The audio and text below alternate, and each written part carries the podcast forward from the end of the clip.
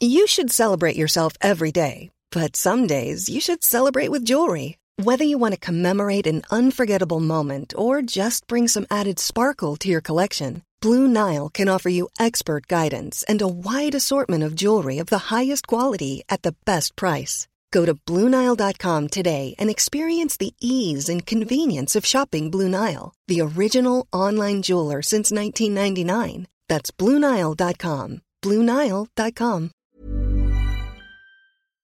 Heraldo Radio. La HCL se comparte, se ve y ahora también se escucha. El dedo en la llaga. Había una vez un mundo el que nadie creía. Un país de historias inexplicables. Una nación con personajes asombrosos. Santo Tomás tenía razón. Hay que ver para creer. El México increíble. Las verdades que duelen. La voz de los que callan. El dedo en la llaga. Infórmate, diviértete, enójate y vuelve a empezar. El Heraldo Radio presenta El Dedo en la Llaga con Adriana Delgado. I'm sorry, but don't wanna talk. I need a moment before I go.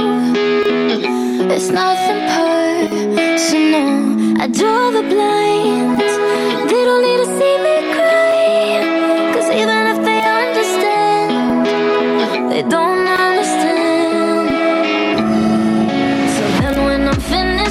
About my business and ready to save the world.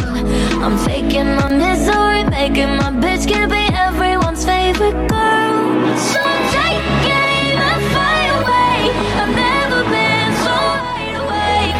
No, nobody but me can keep me safe.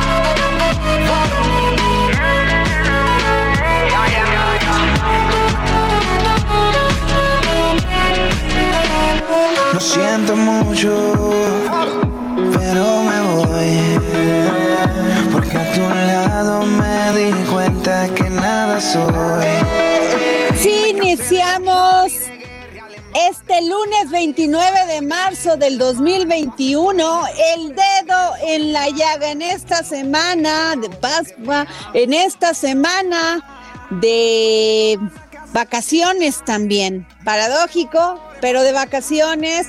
Y esperamos que sea, sea usted responsable.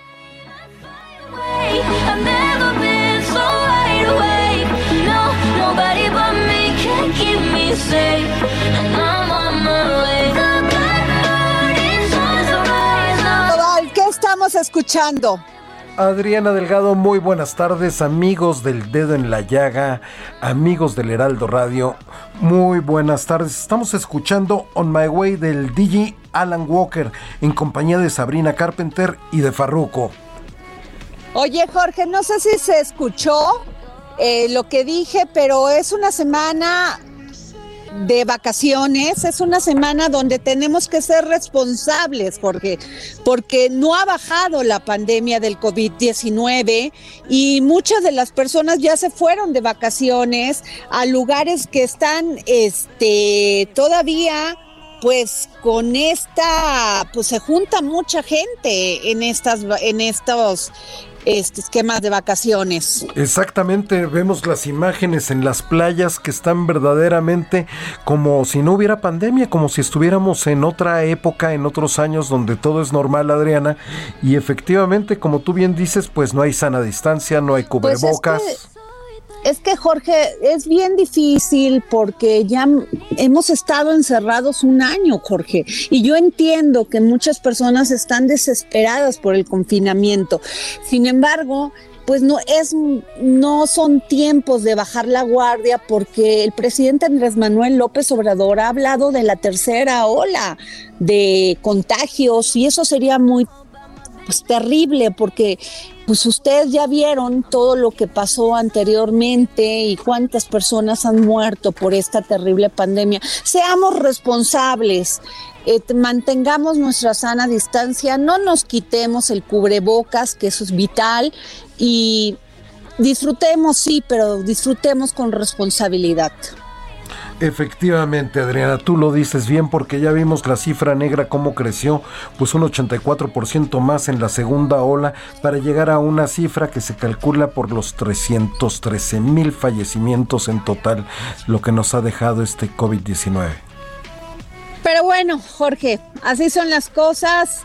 Hay que echar todo para adelante, eh, ser responsables, y cuidarnos mucho y cuidar a los demás. Jorge, nos vamos a poner el dedo en la llaga con Daniel Callejas. Gracias Adri, buen inicio de semana. Ahora te presento las principales notas del Heraldo de México en su versión impresa.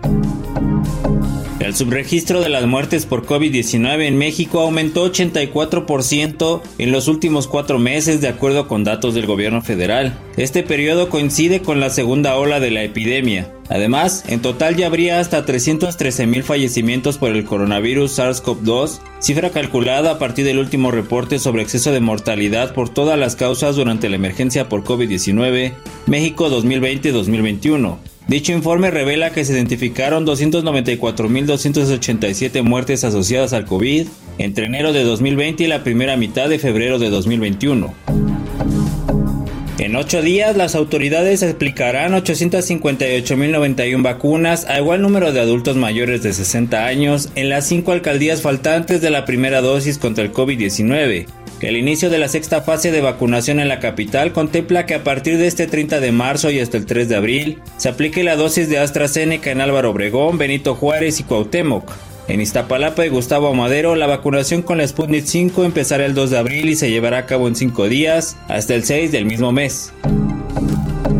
Cuatro policías de Tulum son investigados por presuntamente causar la muerte de Victoria Salazar por el uso excesivo de fuerza con la que la sometieron la tarde del sábado. Los tripulantes de la patrulla 9276 la sometieron y una policía se postró sobre su cuerpo y presionó la nuca con la rodilla. La mujer de origen salvadoreño quedó inconsciente y al ver que no reaccionaba, otra unidad, la 9287, la llevó a las instalaciones de protección civil donde confirmaron el fallecimiento. Por este hecho, colectivos feministas convocaron a movilizaciones para exigir justicia. Esta mañana se dio a conocer parte de la autopsia realizada a Victoria y señala que la policía partió su cuello. La mayoría de los incendios forestales ocurridos en el Estado de México no han tocado las zonas boscosas, sin embargo, estos generan partículas dañinas que promueven enfermedades broncorespiratorias, lo que facilita la propagación de la COVID-19, aseguró José Antonio Benjamín Ordóñez Díaz, catedrático del TEC de Monterrey, especialista en ciencias biológicas. En lo que va del año se han registrado en el Estado de México 679 incendios forestales, es decir, un incremento de 230% en comparación con el mismo periodo del año pasado cuando sumaron 200. Debido a la fuerte sequía con la que arrancó el año, informó el director general de la Protectora de Bosques, Gabriel Mena Rojas. El nuevo diseño del espacio aéreo en el Valle de México, sí es posible integrar al aeropuerto Felipe Ángeles en la Ciudad de México, aseguró Mario Alejandro Hernández Ramos, director de área de servicios aeronáuticos de servicios a la navegación en el espacio aéreo mexicano. Esto permite que las aeronaves puedan viajar en zonas de saturación de vuelos como son aeropuertos sin riesgos de seguridad y con maniobras precisas que involucran altura, velocidad, peso, viento, iluminación, obstáculos y comunicación. Lea la entrevista completa en el Heraldo de México impreso o nuestro sitio web. Adri, regresamos contigo para seguir poniendo el dedo en la llaga. Muchas gracias, Daniel.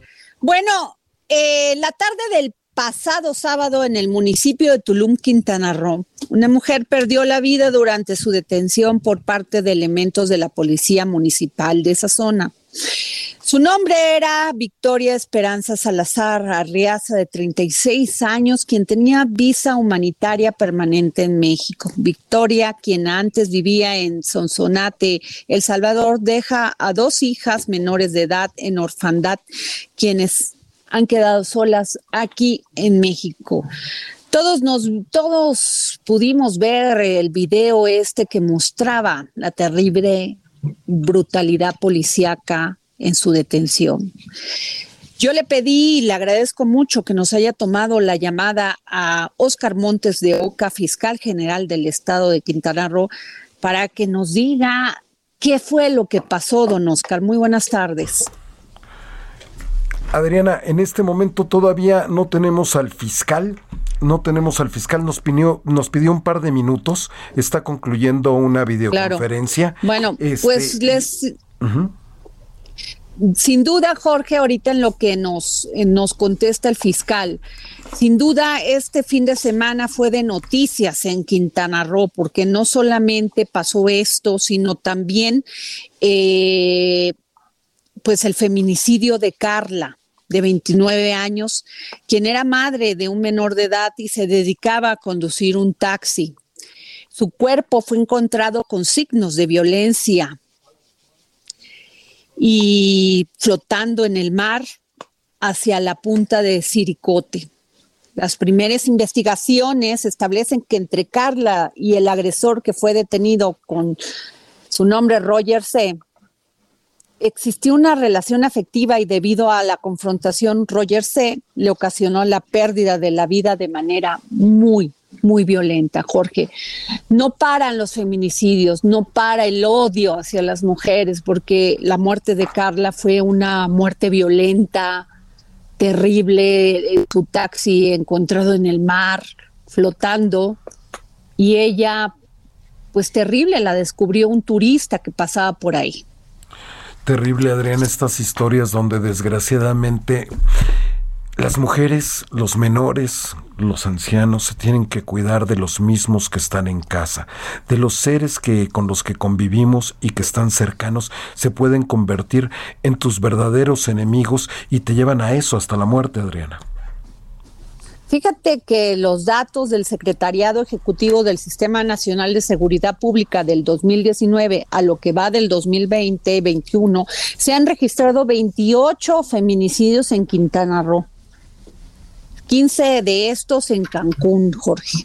Y según la encuesta nacional de seguridad pública urbana correspondiente al tercer trimestre, la percepción de confianza de la policía de Cancún es del 30 por punto por ciento por debajo de la media nacional que se ubica en el 46.9 también durante el primer semestre del 2020 y se tienen registradas 333 denuncias contra policías ante la Comisión de Derechos Humanos de Quintana Roo. Muy, muy, terrible, Jorge, terrible muy terrible y desgraciadamente en poco tiempo se ha deteriorado más la imagen de la policía, tanto de, los, de la policía estatal como de las policías municipales ahí en, en Quintana Roo, porque tú recordarás cuando también en una marcha feminista pues optaron los policías por disuadir esta, esta marcha con balazos y no hace mucho que, que, lo reportaste aquí en tu espacio, este asunto. Así es. ¿Te acuerdas de ese asunto? Y también de, este, este último, este video que vemos de la manera en que tratan a Victoria Esperanza Salazar Arriaza, pues deja mucho que decir de cómo se encuentran nuestras policías capacitadas, los protocolos, Adriana.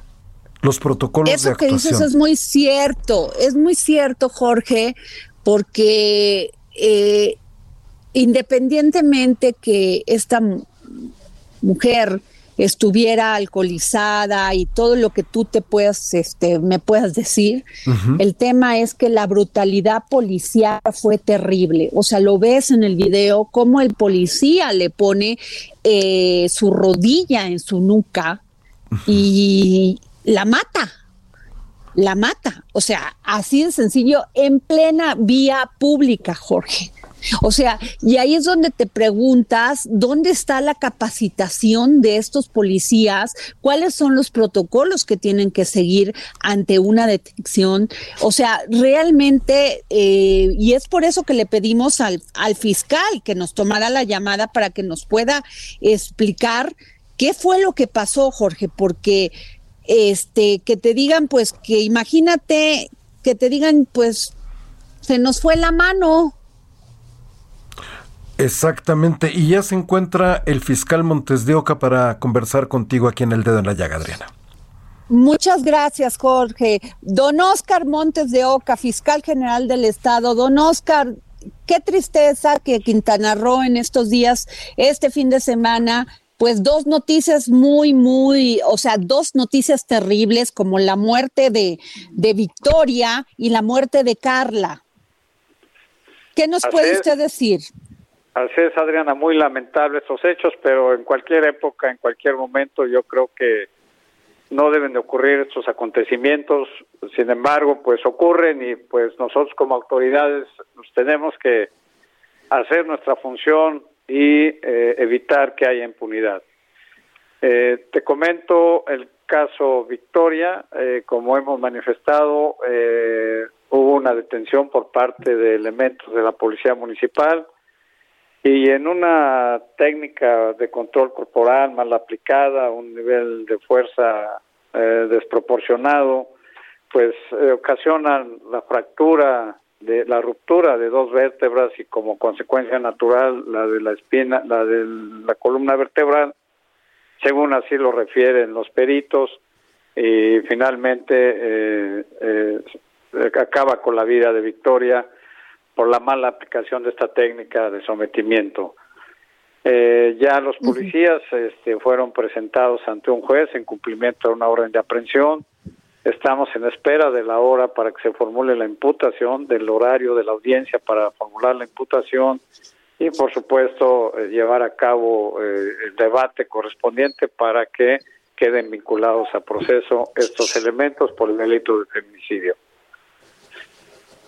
Híjole, qué terrible, don Oscar, porque, por, o sea, ¿qué pasa con la capacitación? Me imagino que tienen protocolos la policía de, de Quintana Roo para someter a alguien y luego también, este, ¿por qué la brutalidad de esa manera? A una mujer que al parecer estaba, este, Primero, ¿por qué la detuvieron? Yo le quisiera pedir este, que nos explique aquí a la audiencia.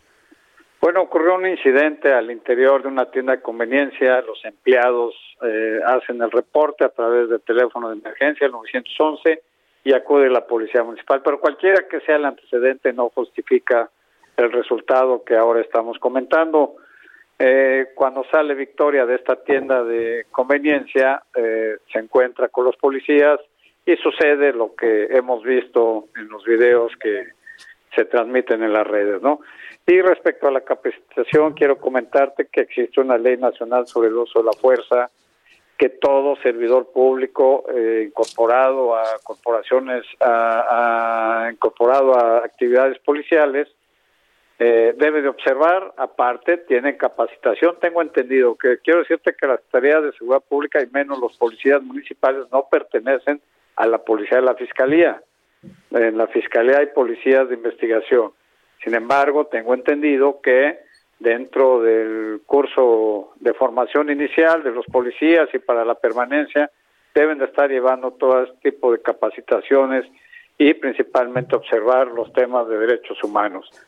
Entonces, eh, eh, pues será cuestión de, de revisar al interior de estas corporaciones de la Policía Municipal pues Claro. los temas de capacitación, pero reitero, no corresponde a la Fiscalía ver esos temas. Pero en cuanto al uso de la, de la, de la fuerza, pues tenemos varios principios y entre ellos el de proporcionalidad, que es el nivel de fuerza utilizado sea acorde con el nivel de resistencia del supuesto agresor. Y como hemos visto, pues en este caso fue un abuso, un abuso de la fuerza en contra de Victoria. Claro, y también le, di- le preguntaría, fiscal, eh, se han, ya hasta el momento van varios feminicidios que se han, este, pues se han dado ahí en Quintana Roo, y ahora el de Carla. ¿Nos puede platicar de este caso? Claro, el de Carla se da en un contexto de una relación afectiva que sostiene con un sujeto. Este sujeto la invita a, a- convivir con ella, ella asiste. Posteriormente, este sujeto la agrede físicamente eh, y eh, termina por asfixiarla por sumersión en el mar y abandona el cuerpo. Una vez que se detecta la existencia del cuerpo, se inicia la investigación correspondiente y nos conduce a través de las entrevistas, de la necropsia, de todo el protocolo de investigación, de, de la aplicación también del protocolo de feminicidio, llegamos a la, a la conclusión a- a- de que este sujeto había participado a nivel de probabilidad eh, en la privación de la vida de, de Carla. Ya está detenido él, ya lo estamos, este, va, vamos a iniciar el procedimiento penal en contra de él. En cualquier momento estamos esperando ahí nada más el agotamiento de unos actos de investigación. Eh, pero sí quiero comentarte que en el Estado, al- lamentablemente, por supuesto, llevamos cuatro feminicidios en lo que va del año y en los cuatro hay personas detenidas y ya procesadas penalmente. Sin embargo, eh, fiscal, según la encuesta nacional de seguridad pública urbana correspondiente al tercer trimestre del 2020, que la percepción de confianza de la policía en Cancún, aunque sé que es municipal, es del 30.6 por debajo de la media nacional que se ubica del 46.9%. Yo sé que no es su responsabilidad, pero pero el caso es grave, sobre todo en un estado que es visitado en gran, o sea, en gran mayoría por turistas. Pues sí, ten la seguridad que nosotros estamos todos los días esforzándonos y reforzando también por los temas de capacitación y del respeto a los derechos humanos de cinco mil eh, policías de seguridad pública que existen, pero también los 500 que tengo aquí en la Policía de Investigación. Todos los días trabajamos en eso. Eh, por supuesto, pues como en todo suceden abusos, pero son sancionados como en este caso. Pues muchas gracias, este fiscal, muchas gracias, fiscal del estado de Quintana Roo, Oscar Montes de Oca. Gracias por tomarnos la llamada para el dedo en la llaga. Gracias a ti, que estés bien. Muchas gracias. Pues, ¿cómo la viste, Jorge? Hijo, qué, qué, qué, qué, qué, qué difícil estar en los zapatos del fiscal teniendo en estos momentos un país, un estado tan complejo como, como lo es Quintana Roo, Adriana. Sí, sin duda alguna, yo entiendo que, como bien dice, la responsabilidad era de los policías municipales, pues sí, pero es un estado que es visitado en su gran mayoría por turistas y turistas extranjeros. Y lo que menos necesitamos en este pa- en este momento en este país es la mala imagen hacia hacia afuera y también la impunidad hacia adentro Jorge. Espero pues lo que nos acaba de decir es que ya están este siendo siendo este Procesados, ¿verdad? que procesados estos policías y al igual que el feminicida de Carla. Qué terrible eh qué Mira- terrible. O sea Dime, dime, por favor. Sí, mira, lo de Carla afortunadamente ha actuado rápido la fiscalía y ya tienen detenido al, al presunto homicida, ¿no? Y en este caso, pues esperemos que no dejen salir a estos policías No, eh, hasta bueno, que pero la perfectamente juzgados. capacitación y ¿no? además, además el uso de la violencia eran cinco policías contra una mujer. O sea, por Dios santo, sí. Además, si na- no estaba armada, o sea, en un tema de una tienda de, de conveniencia, o sea, la verdad, Inés, Jorge, ¿qué te digo? Pero no, José Luis, No, si quieres para después en el siguiente bloque, porque ya nos queda muy poquito tiempo para mandar a corte. Tenemos escasos minuto 30, Adriana Delgado. Si quieres, Ah, concluye bueno, pues, con calma este- tu comentario, porque todavía este, pues, Pues quedan sí. unos minutitos, hay un seg- unos segunditos. ¿No? Oye, Jorge, y este, pues ya empieza esta semana de vacaciones y yo sí quiero ser muy, muy reiterativa en que por favor mantengamos la sana distancia, tengamos responsabilidad con nosotros y con los demás, porque es importante, Jorge, que no se aumenten los contagios.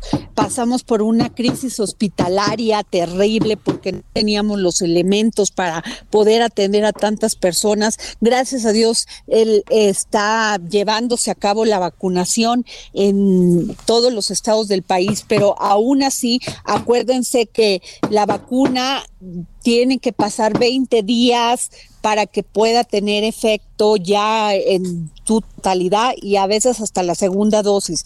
Entonces no relajemos el, el, el, las medidas como son la sana distancia y el uso de cubrebocas. Y nos vamos a un corte y regresamos.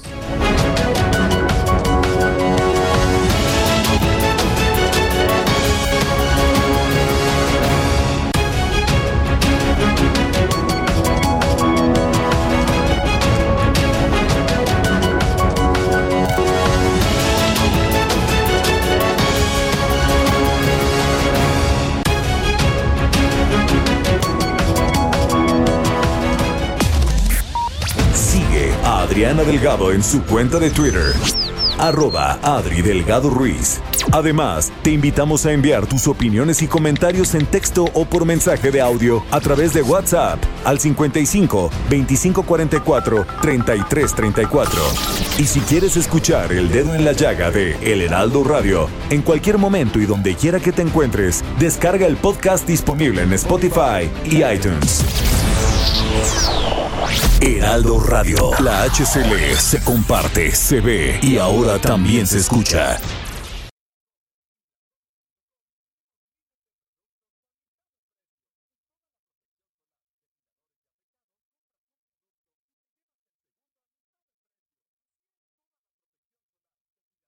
Heraldo Radio. La HCL se comparte, se ve y ahora también se escucha. Escucha República H con Blanca Becerril.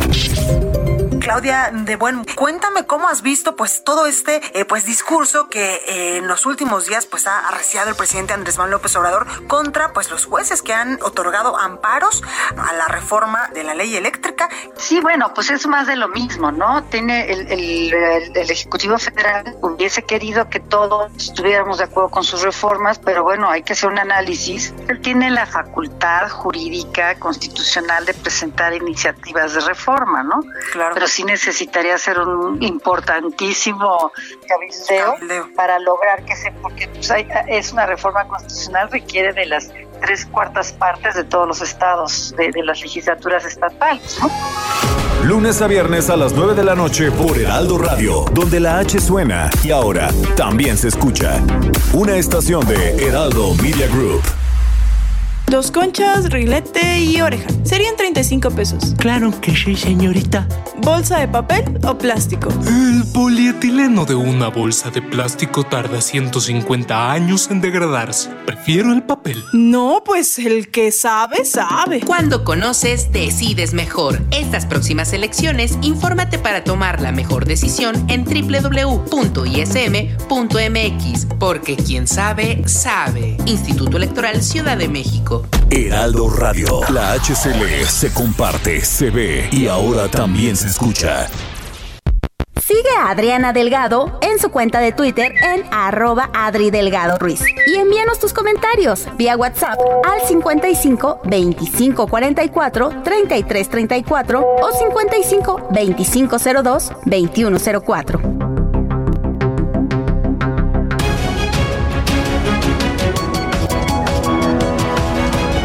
Regresamos aquí al dedo en la llaga y nos vamos a escuchar a José Luis Camacho y su colaboración aquí en el dedo en la llaga. La opinión de José Luis Camacho en el dedo en la llaga.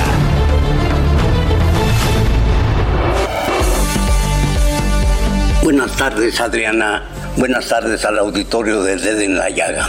El director para Asuntos de América del Norte de la Secretaría de Relaciones Exteriores, Roberto Velasco, informó que en esta semana llegarán a México la mayor parte de las más de 2 millones de dosis de vacunas que el gobierno estadounidense que encabeza Joe Biden convino con el presidente López Obrador. Un convenio de acuerdo a una celebración verbal recientemente celebrada por ambos mandatarios. Las vacunas llegan en los momentos en que el propio presidente López Obrador y las autoridades sanitarias lanzan un nuevo llamado de prevención a todos los mexicanos para que se guarden los protocolos establecidos y evitar que la propagación de los contagios vuelvan a dispararse y lleguemos, Adriana, a esa indeseada tercera ola del COVID en México. El gran problema sigue siendo la falta de conciencia. Sin duda que los días que corren de la Semana Santa pues son una incitación al relajamiento. Un relajamiento que es explicable más ahora que muchos hemos guardado la recomendación de quedarnos en casa y queremos disfrutar de un esparcimiento mínimo cuando sea posible.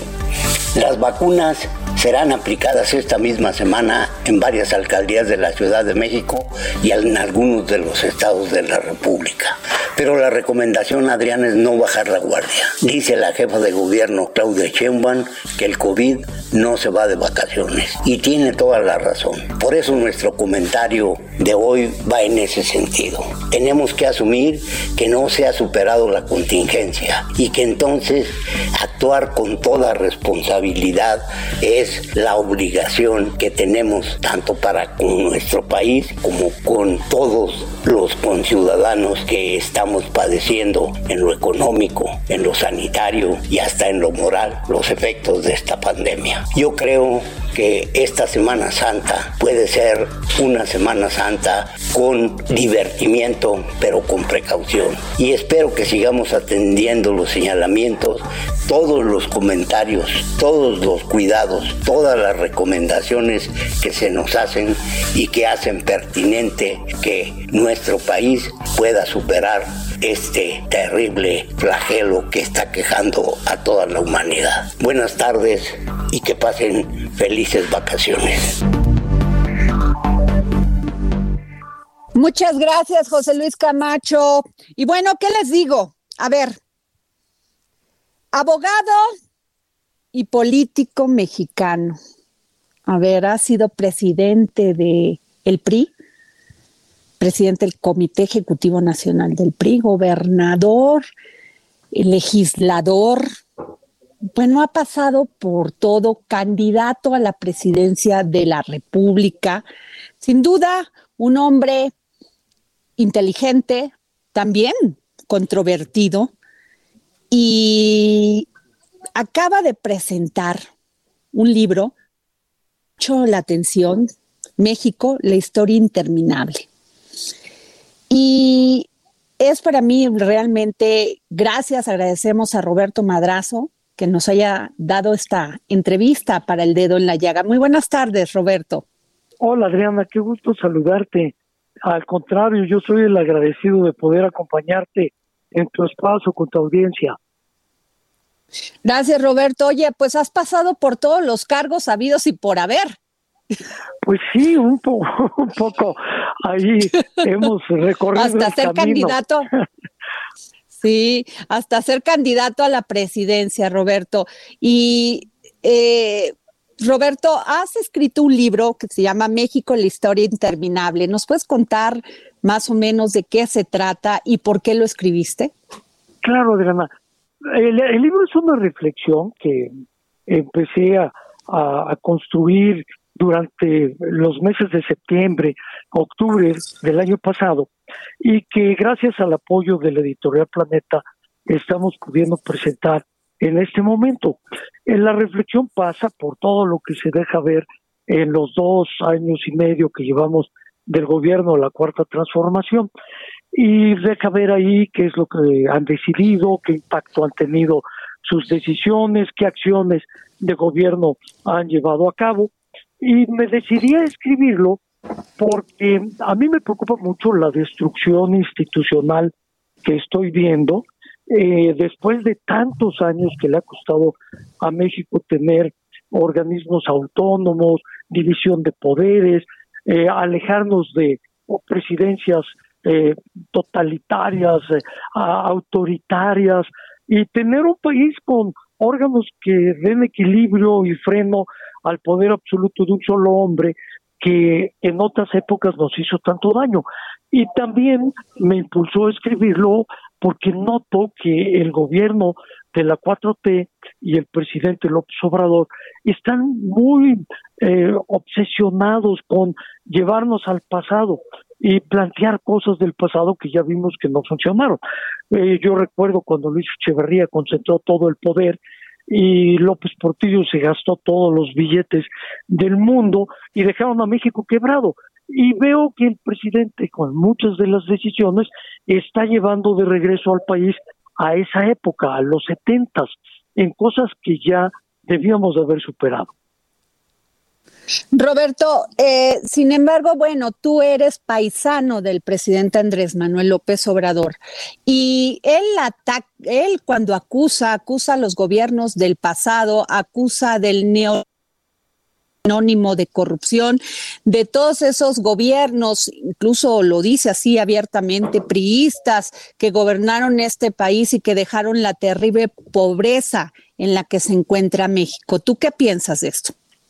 Pienso que una gran legitimidad electoral que el presidente tiene fue precisamente el voto de muchos mexicanos que estaban hartos, cansados de ver que las cosas no salían bien para el país, la corrupción de tantos años venía arrastrándose y se fijaron en él muchos eh, mexicanos para votar porque había ofrecido un cambio profundo, un cambio de régimen que harían las cosas diferentes y esto animó mucho a la población. Yo reconozco que el presidente López Obrador tiene una legitimidad electoral, pero también veo que el camino que él inicia para construir el futuro del país es un camino de regreso al pasado.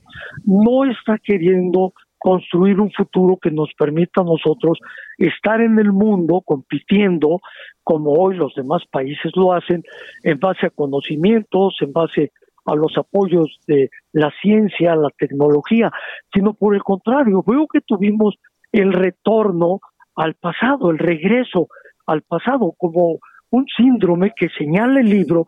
El libro va contando esa historia interminable de cómo durante mucho tiempo los mexicanos eh, nos frenamos cuando vamos a hablar del futuro y nos da miedo entrarle al futuro y nos regresamos a hacer cosas que ya hicimos en el pasado. Es, repetir y repetir la historia que ya vivimos porque no nos atrevemos a construir el, fatal, el, el presente, el futuro que necesita el país. Yo por eso creo, Adriana, que el libro, que es crítico, es una reflexión dura, también trae propuestas. El libro reconoce, hace una autocrítica de los gobiernos de los setentas para acá, del PAN, del PRI, de todos hasta llegar al momento actual, para que sea una aportación, una reflexión que genere debate, que genere discusión eh, y que saquemos adelante lo mejor para este país.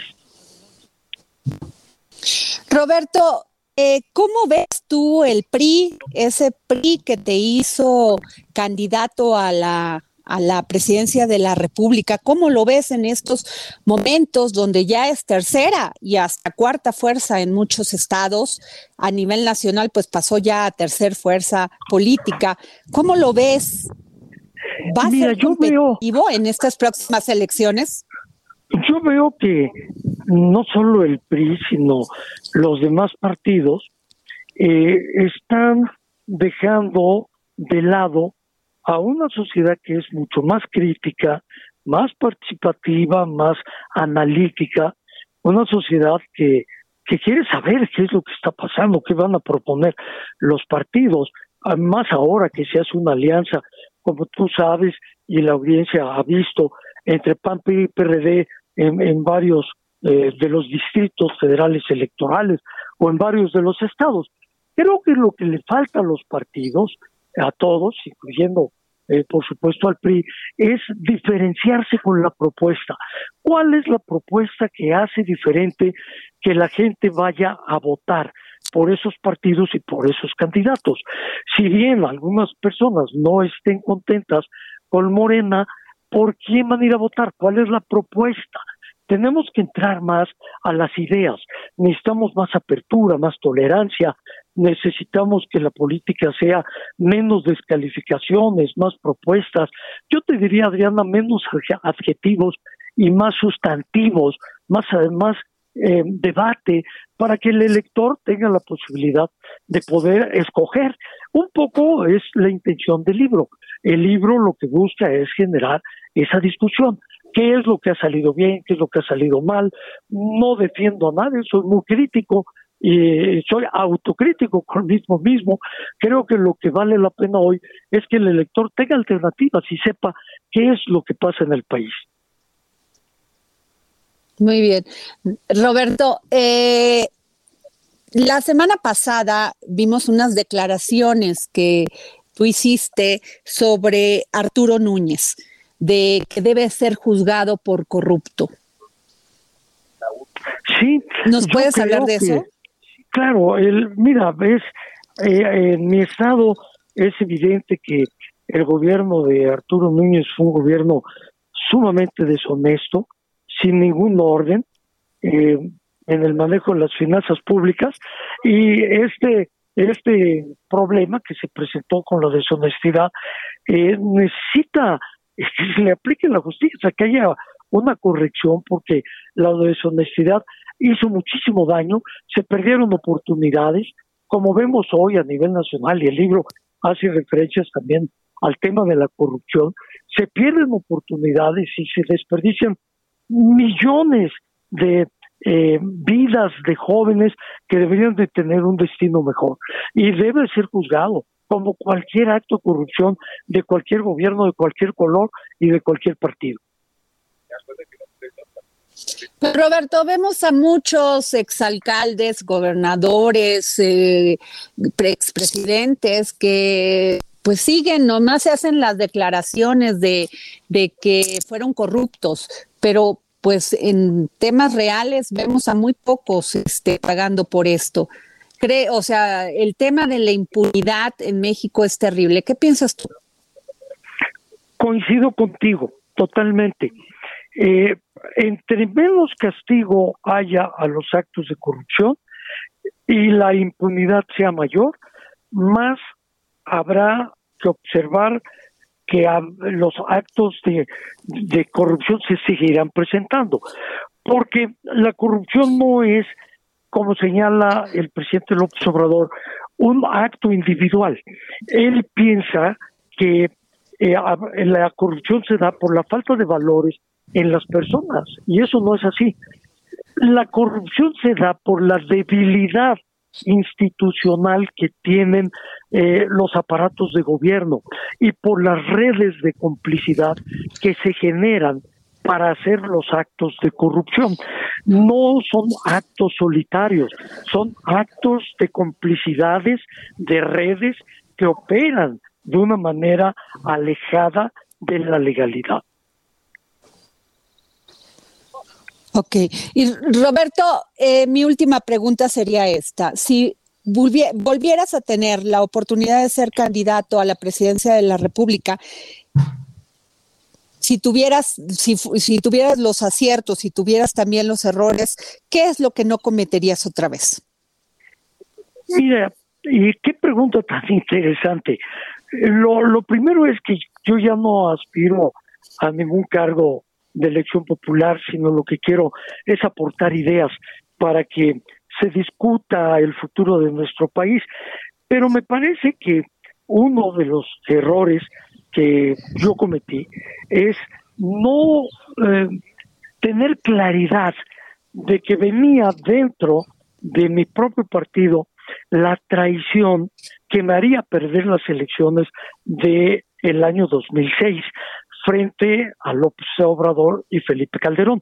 Una elección muy cuestionada que gana el expresidente Calderón, pero a mí me faltó más objetividad, más humildad para poder reconocer en dónde estaba yo fallando y que estaba generándose por esos errores y por esas fallas una traición a la propia campaña electoral que yo eh, estaba encabezando. Y por eso escribí en aquel año 2007 el libro que se llama precisamente así, se llama La traición.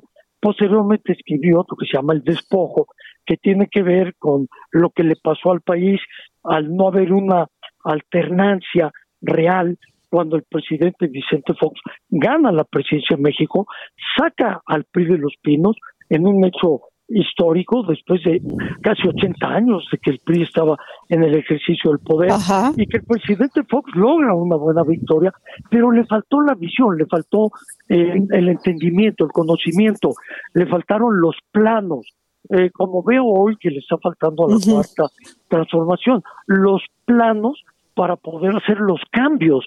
Veo que estamos llenos de ocurrencias, que no hay una ruta hacia la cual nos debemos de dirigir para que eh, podamos tener buenos resultados de gobierno.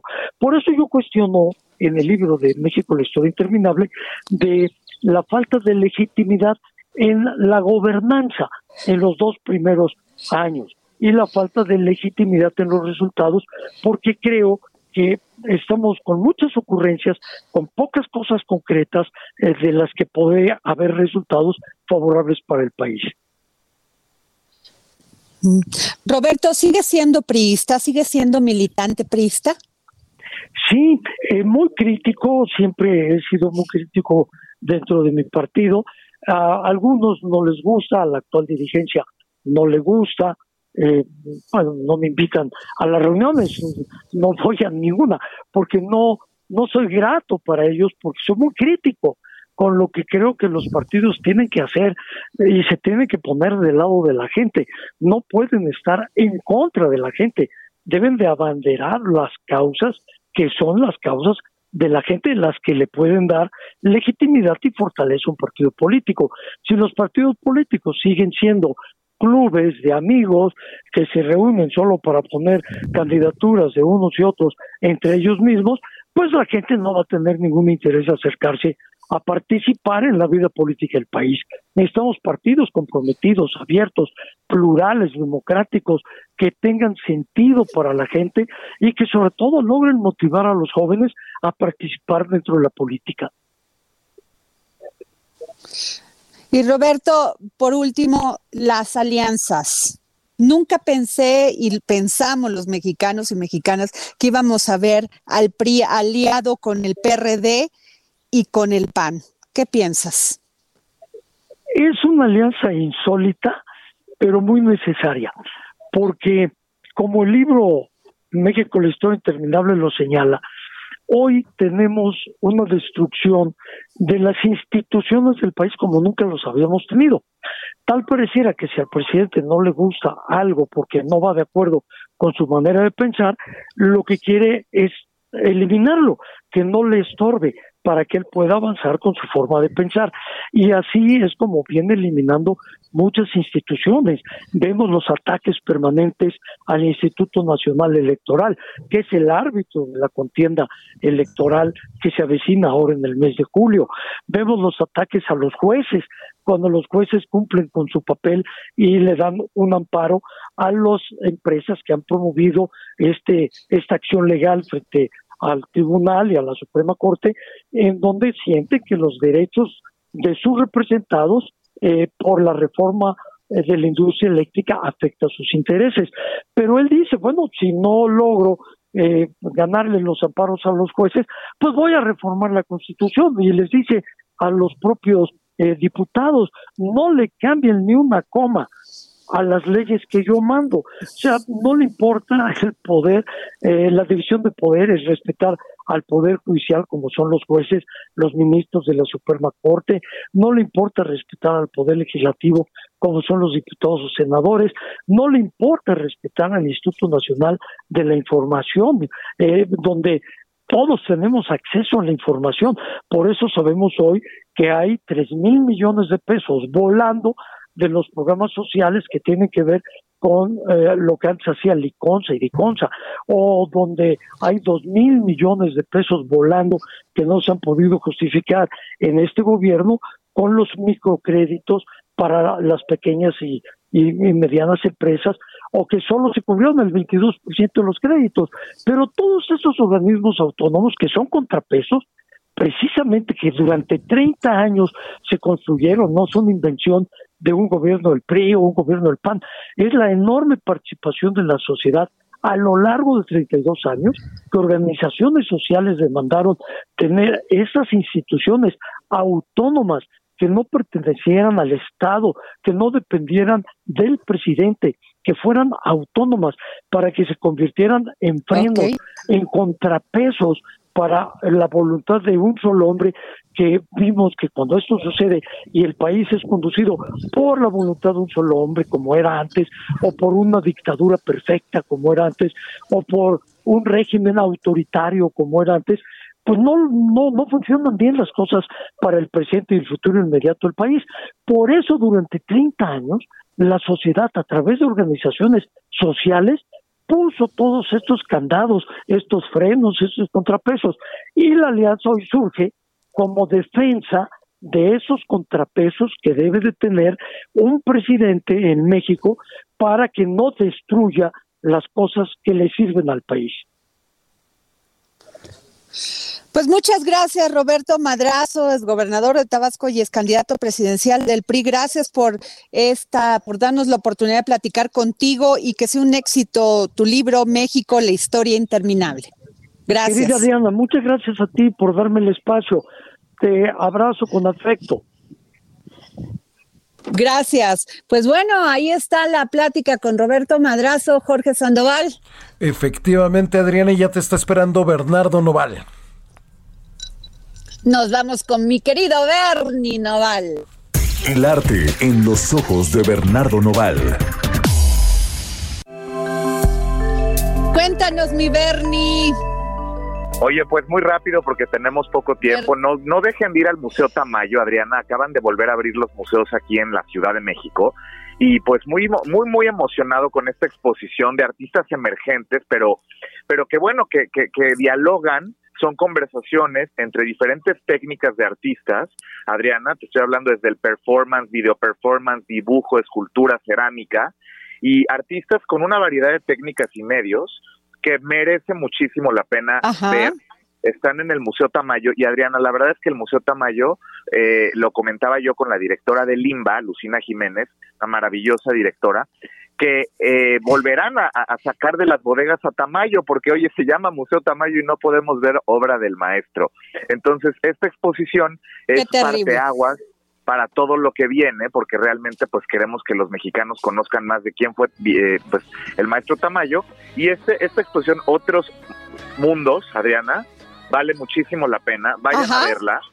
Y, bueno, por ejemplo, te voy a contar de una pieza que está hecha por Marco Roundtree, que está elaborada con tesontle y silicón sobre los muros exteriores del edificio, y además una instalación en el patio central del museo, autoría también del dúo tesontle, que es parte pues de, la obra futurística de la cultura mexicana, Adriana, y óleos de Marcos Castro. Hay que verla, la verdad es que vale muchísimo la pena. Museo Tamayo, con todas las medidas de seguridad para tener una visita libre de COVID y pues la cultura es segura, como siempre lo digo, la cultura es segura en nuestro país. Hay que ir, Bernie. Ya nos vamos, Adriana.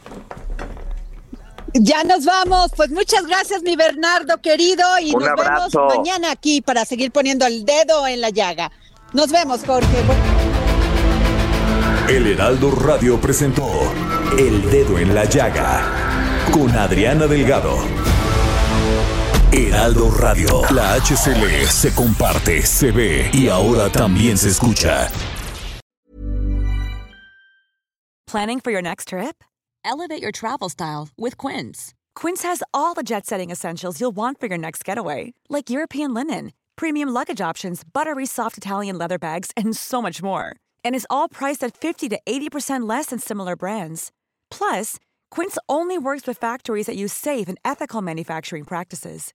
Pack your bags with high-quality essentials you'll be wearing for vacations to come with Quince. Go to quince.com slash pack for free shipping and 365-day returns.